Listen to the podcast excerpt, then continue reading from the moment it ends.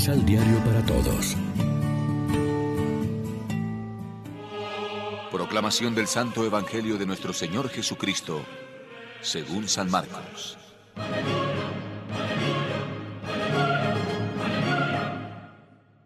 Cuando Jesús salió otra vez a orillas del lago, toda la gente fue a verlo, y él volvió a enseñarles.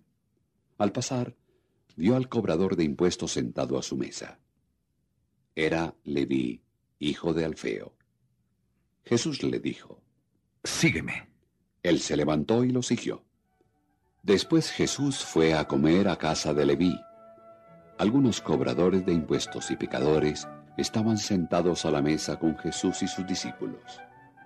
En realidad, había buen número de ellos. Pero también seguían a Jesús los maestros de la ley del grupo de los fariseos. Cuando lo vieron sentado a la misma mesa con pecadores y cobradores de impuestos, dijeron a los discípulos, Pero, ¿qué es eso? Come con publicanos y pecadores. Cuando Jesús oyó esto, les dijo, No son los sanos los que necesitan al médico, sino los enfermos. No he venido a llamar a los justos, sino a los pecadores.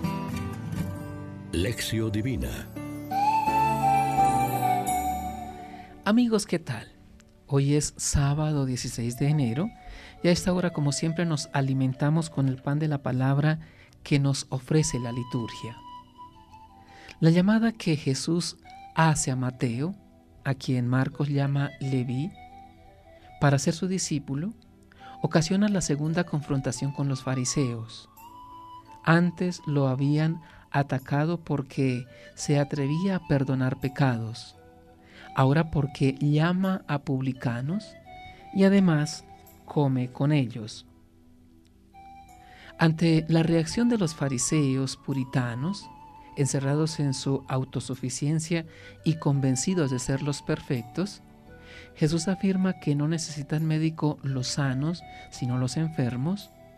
No he venido a llamar a justos, sino a pecadores es uno de los mejores retratos del amor misericordioso de Dios manifestado en Cristo Jesús, con una libertad admirable.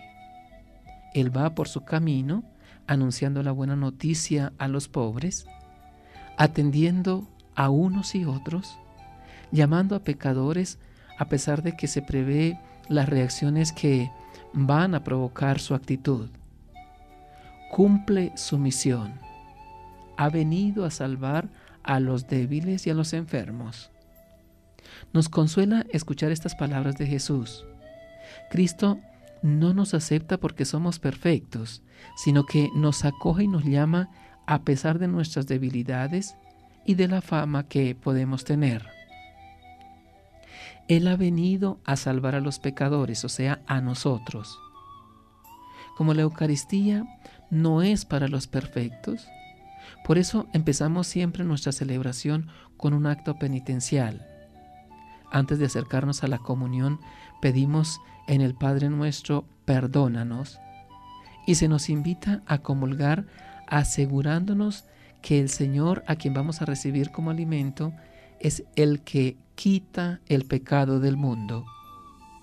También nos debe estimular este Evangelio a no ser como los fariseos, a no creernos los mejores, escandalizándonos por los defectos que vemos en los demás, sino como Jesús que sabe comprender, dar un voto de confianza, aceptar a las personas como son y no como querría que fueran, para ayudarnos a partir de donde están a dar pasos adelante. Reflexionemos. La lectura de la palabra de Dios nos abre a su misterio, nos revela su intimidad, nos acerca a su misericordia. Oremos juntos. Señor, tu amor no hace distinción entre justos y pecadores, sino que a todos llamas por igual a la salvación. Haz que no caigamos en la tentación de juzgar a los demás. Amén. María, Reina de los Apóstoles, ruega por nosotros.